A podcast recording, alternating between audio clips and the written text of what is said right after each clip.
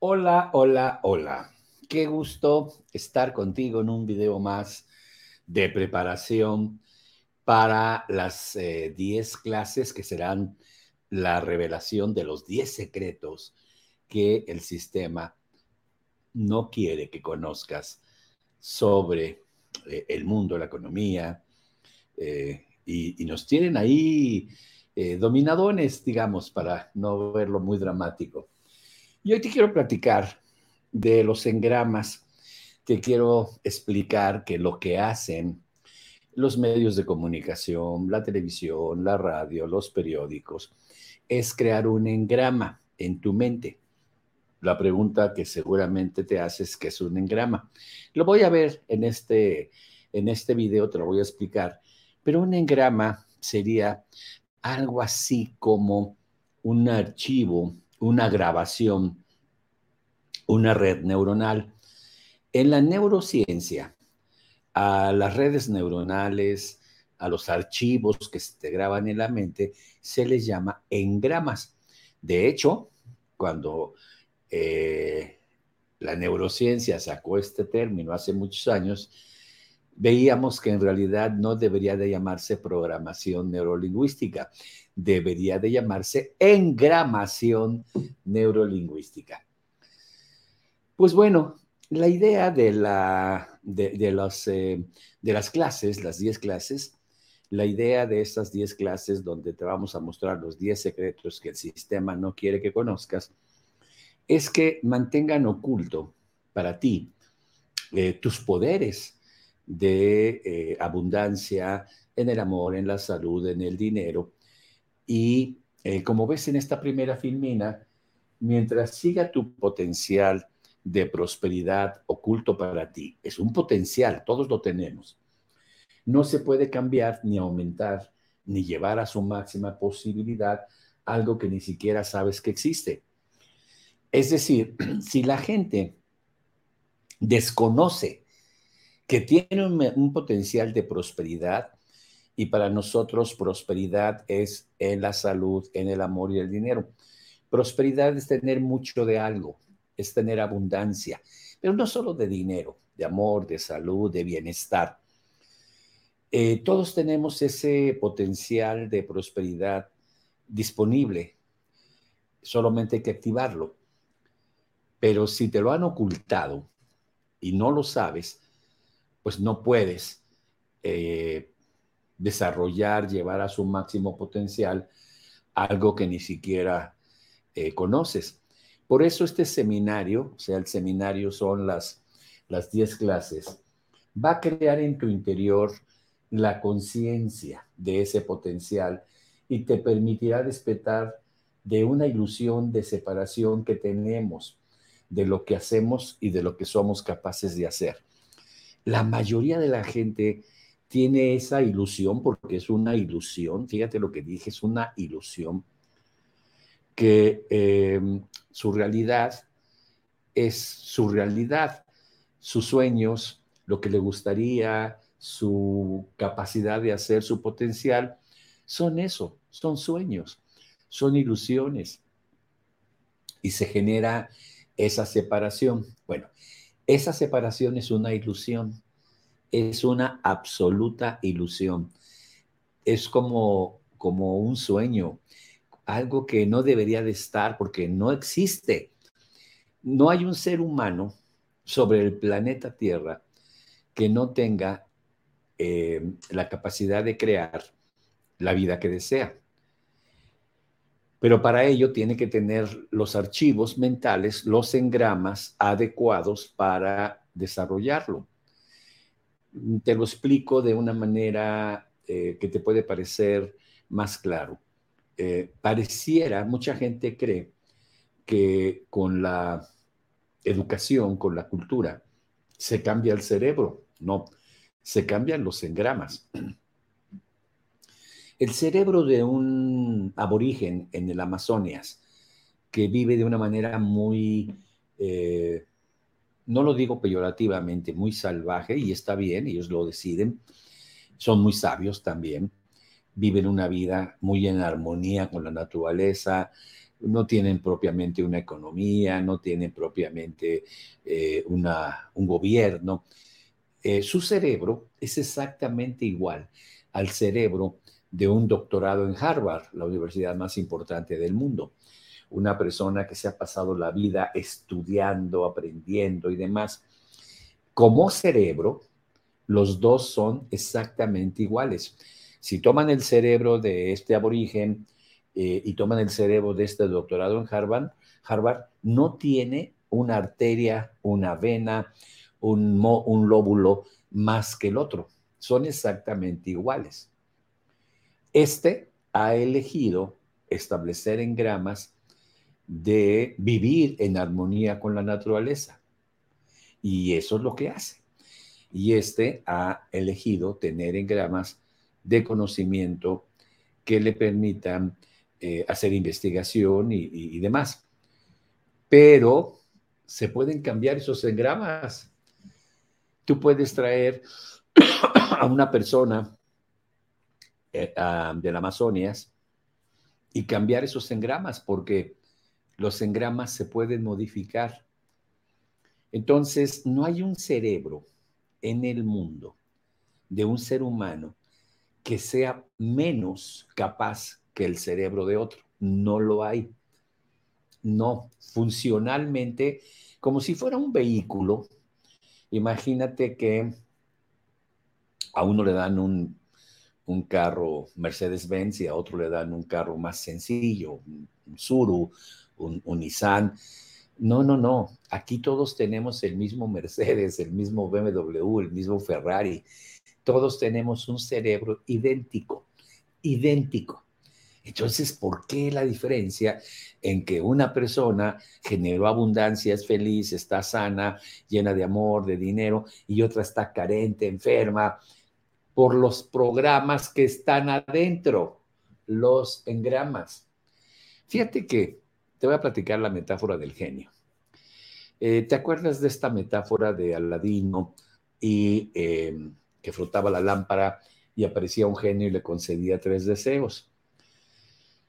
Si apareciera un genio en la vida tuya y te dijera, te concedo tres deseos, podrías tener un engrama muy em, básico que no te llevaría a tener el resultado.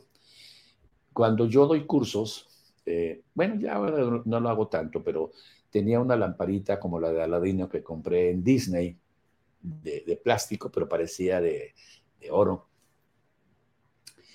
Y entonces la llevaba a los cursos y les decía a una persona, les voy a poner un ejemplo de un engrama muy claro. Y le decía, a ver, frota la lámpara. Y si te apareciera un genio, le pedirías tres deseos. ¿Qué pedirías? Y ya se lo doy. A un hombre o una mujer. Salud, dinero y amor. Muy bien. Son tus tres deseos. Estás funcionando con los engramas que te han puesto de salud, dinero y amor. bueno, ¿qué? Imagínate que yo me convierto en ese genio y te pregunto en este momento, ¿en este momento estás sano? Y me dice la persona, pues sí, concedido el primer deseo. Saco un dólar que ya lo traía en la bolsa y le digo, ¿esto es dinero? Sí, aquí tienes un dólar. Y le doy un abrazo, te doy amor. Concedidos tus tres deseos. Y me decía, no, espérame, yo, yo, yo, yo decía salud. No, fíjate lo que acabas de hacer.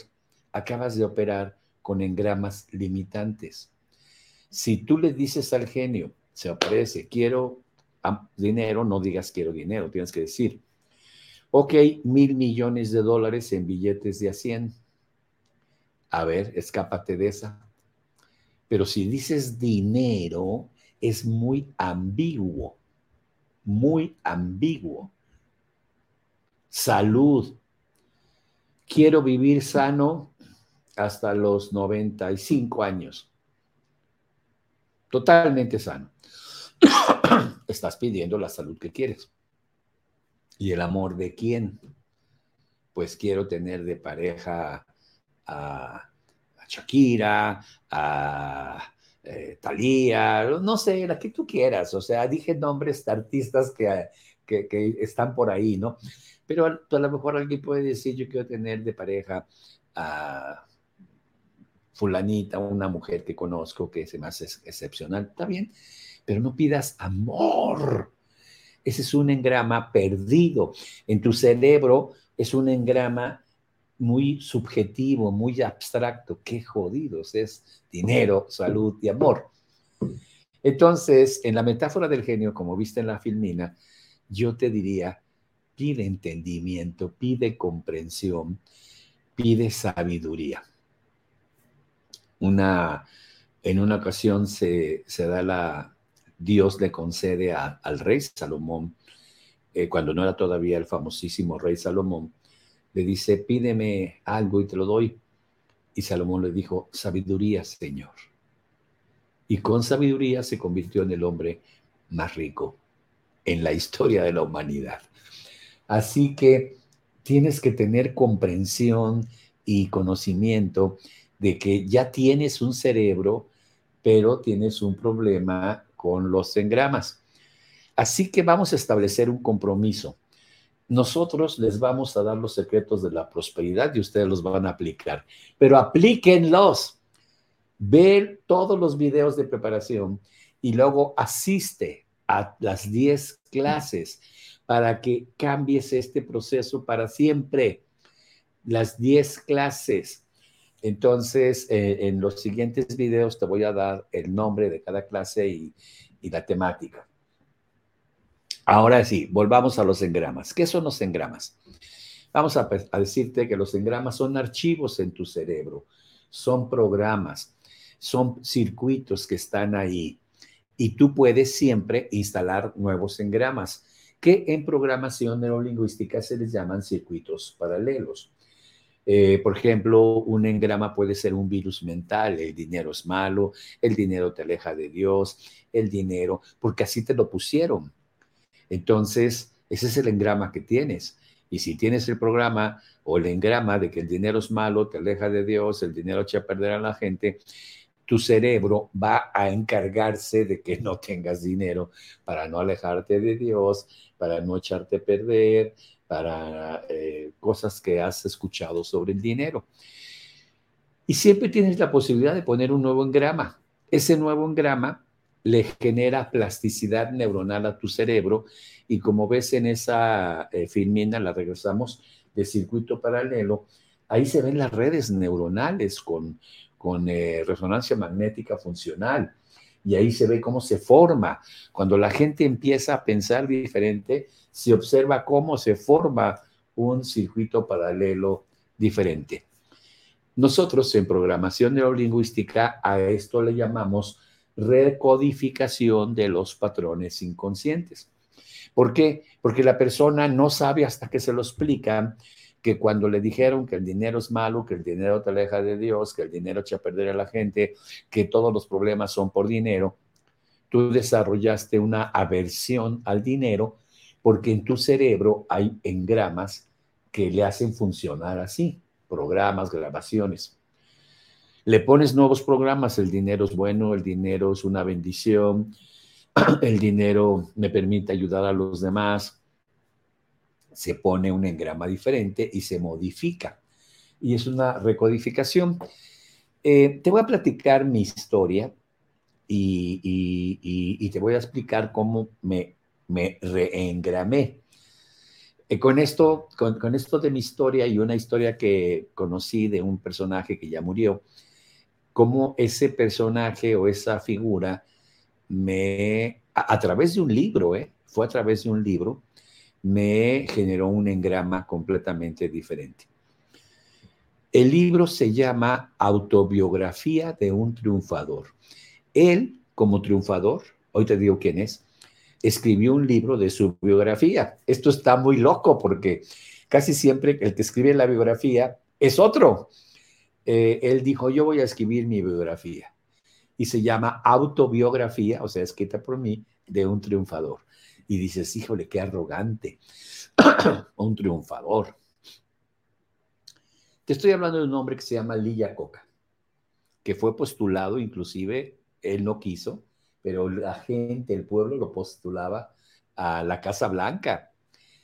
Lilla Coca fue presidente de Ford, presidente de Chrysler, o sea, creador del Mustang, eh, egresado del Instituto Tecnológico de Massachusetts, eh, MIT, que es algo muy interesante, pero deja contarte la historia para que la conozcas. Es muy interesante lo que le pasó.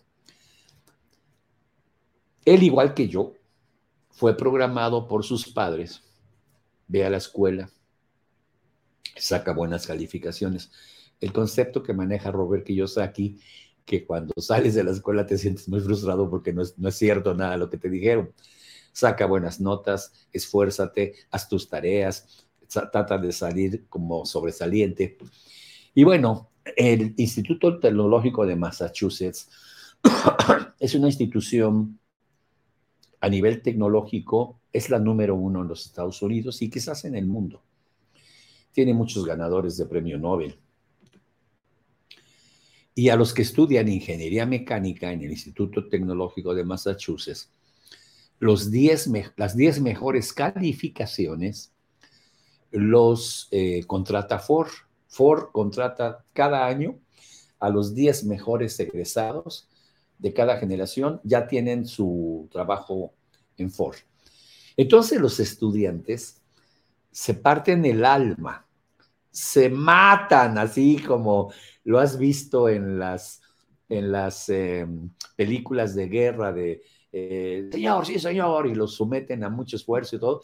Acá es igual, pero intelectual. Tareas, exámenes, reportes, trabajos, y están trabajando toda la noche sin dormir para entregarlo, aprendiendo. Es muy similar a lo que has visto cuando, como el, martirio que les ponen a los militares cuando los están, los están formando, ¿no? Eh, es muy fuerte y muchos desisten, muchos se salen, igual que en el ejército, se salen, dicen, no sirvo para esto. Y Lilla Coca se esforzó y sale y se convierte en uno de los 10 mejores promedios. Lo contrata Ford y él dice, ya, está hecho. Y entonces lo contrataron, entró a Ford y lo ponen en, una eh, parte mecánica eh, a mejorar carburadores, eh, hacerle mejoras al carburador para mejorar el rendimiento del motor. Y él estaba con un equipo de muchísimos ingenieros que hacían todo su esfuerzo las 24 horas del día casi para hacer una mejora que al, al, carburador de Ford le diera una ventaja competitiva y así hay otros con los motores, los cilindros, todo esto es ahí en Ford, en la, en la planta tecnológica. No a armar coches, sino a mejorar, porque son ingenieros del MIT. Y pasados dos años se empezó a sentir muy frustrado porque dice, no, sí está bien, me pagan bien y todo, pero yo quiero, y, le dijo a un amigo que era su jefe, eh, tomando una vez unas cervezas, salieron de trabajar, se fueron a tomar unas cervezas y le dice, yo quiero un día ser presidente de Ford. Mi sueño siempre fue llegar a ser un líder en Ford. Y entonces le dice el profesor, el jefe, es que estás en el departamento equivocado. ¿Cómo? ¿Sí? Tienes programas de que a base de conocimiento y a base de mejorar tecnología vas a llegar a ser el presidente de Ford. ¿Y no es así? No. El que llega a ser presidente de Ford es el que más carros vende. El que más carros vende. Cámbiate al departamento de ventas. ¿Qué? ¿Que me vaya de vendedor? Bueno, si algún día quieres ser presidente de Ford, el área donde vas a llegar es ser director de área de ventas, luego ser director nacional y luego ser director de Ford, no en el área de carburadores o tecnología. Entonces se dio cuenta que tenía, había sido programado toda su vida de manera equivocada.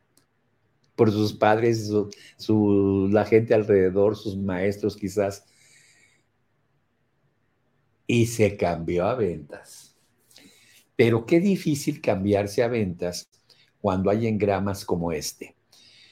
Tanto estudiar para que termines de vendedor, ¿te imaginas qué iba a decir su papá, su mamá, sus amigos, tanto estudiar, ser de los 10 mejores promedios del Instituto Tecnológico de Massachusetts para que termines de vendedor.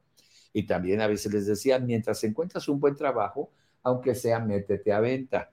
Esto, como ves en, esta filmina, son surcos de autobús, autosabotaje. Son programas de tan mal la estás pasando que ya andas en esto. Pues fíjate, amigo, esto no le pasó a Lía Coca. Él eh, se pidió su cambio al departamento de ventas y lo enviaron a dar pláticas a los eh, vendedores de las distribuidoras Ford, pues de cómo estaba el motor y cómo funcionaba el motor para que los vendedores tuvieran un poquito más de conocimiento. Y empezó a ir a dar pláticas a los vendedores, pues de todas las mejoras de los motores Ford. Pero ahí dijo, no, no, me voy a meter aquí con ustedes y eh, pidió su cambio a una distribuidora Ford. Y empezó a capacitar a los vendedores no solamente en el aspecto de los motores, sino motivacional y de que podíamos cambiar nuestro cerebro y tener éxito.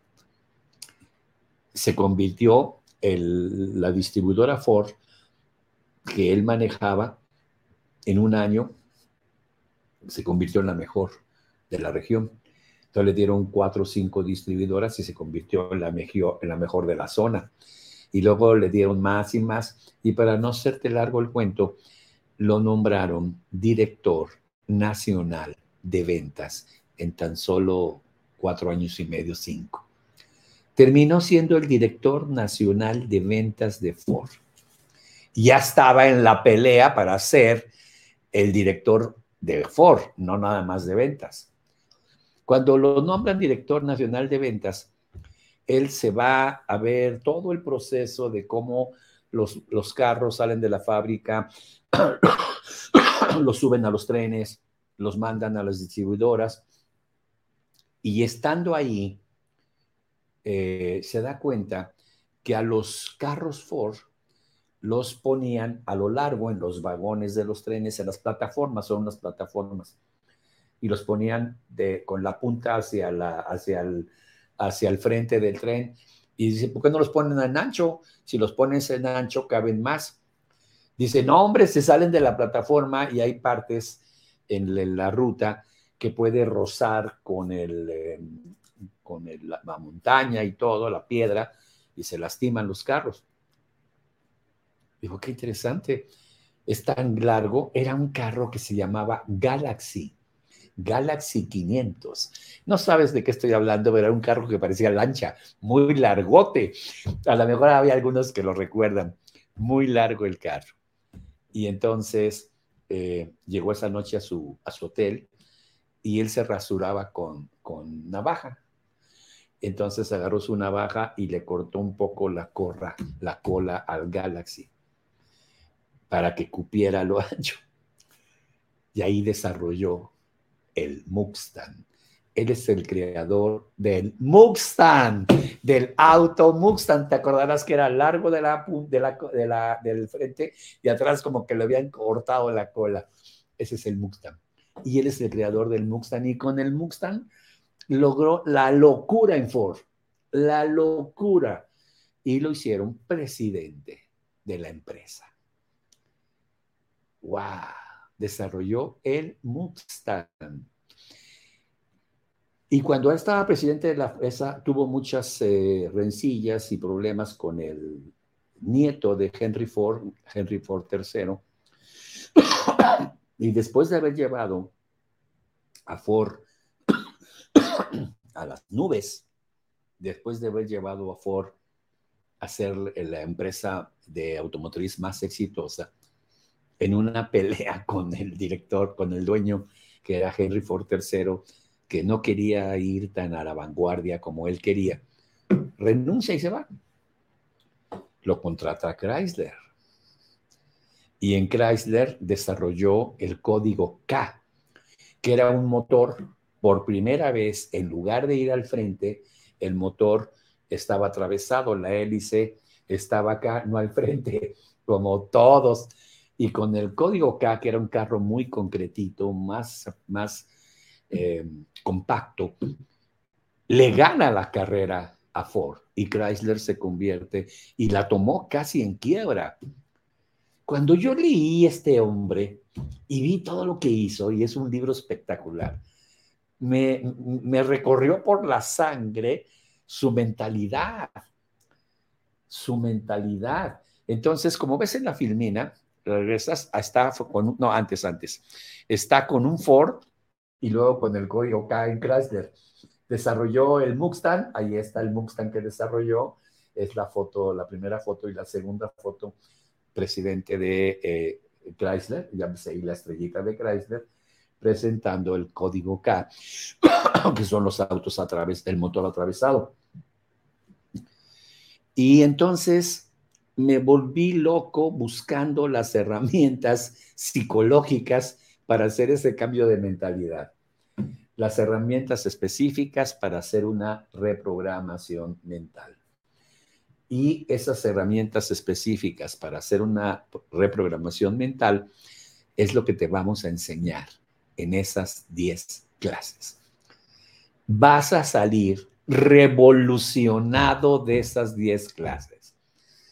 Todo esto que te estoy dando no es más que probaditas, decimos en México, aperitivos, eh, para que veas el platillo principal. Y bueno, después de haber leído ese libro de Lilla Coca, eh, yo empecé a trabajar en ventas. No es broma, me fui a ventas.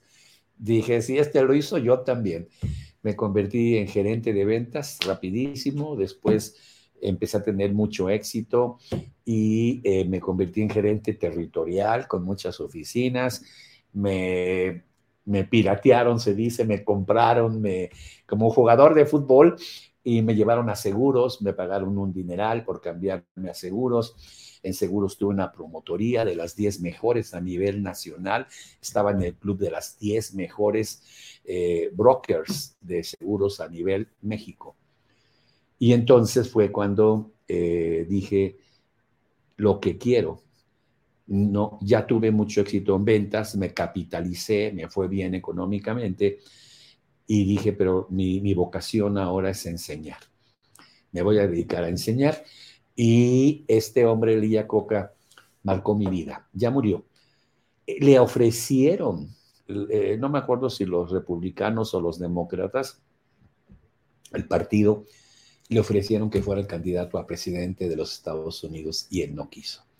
Y si hubiera aceptado, gana de calle las elecciones y se convierte en el presidente de los Estados Unidos, Lilla Coca.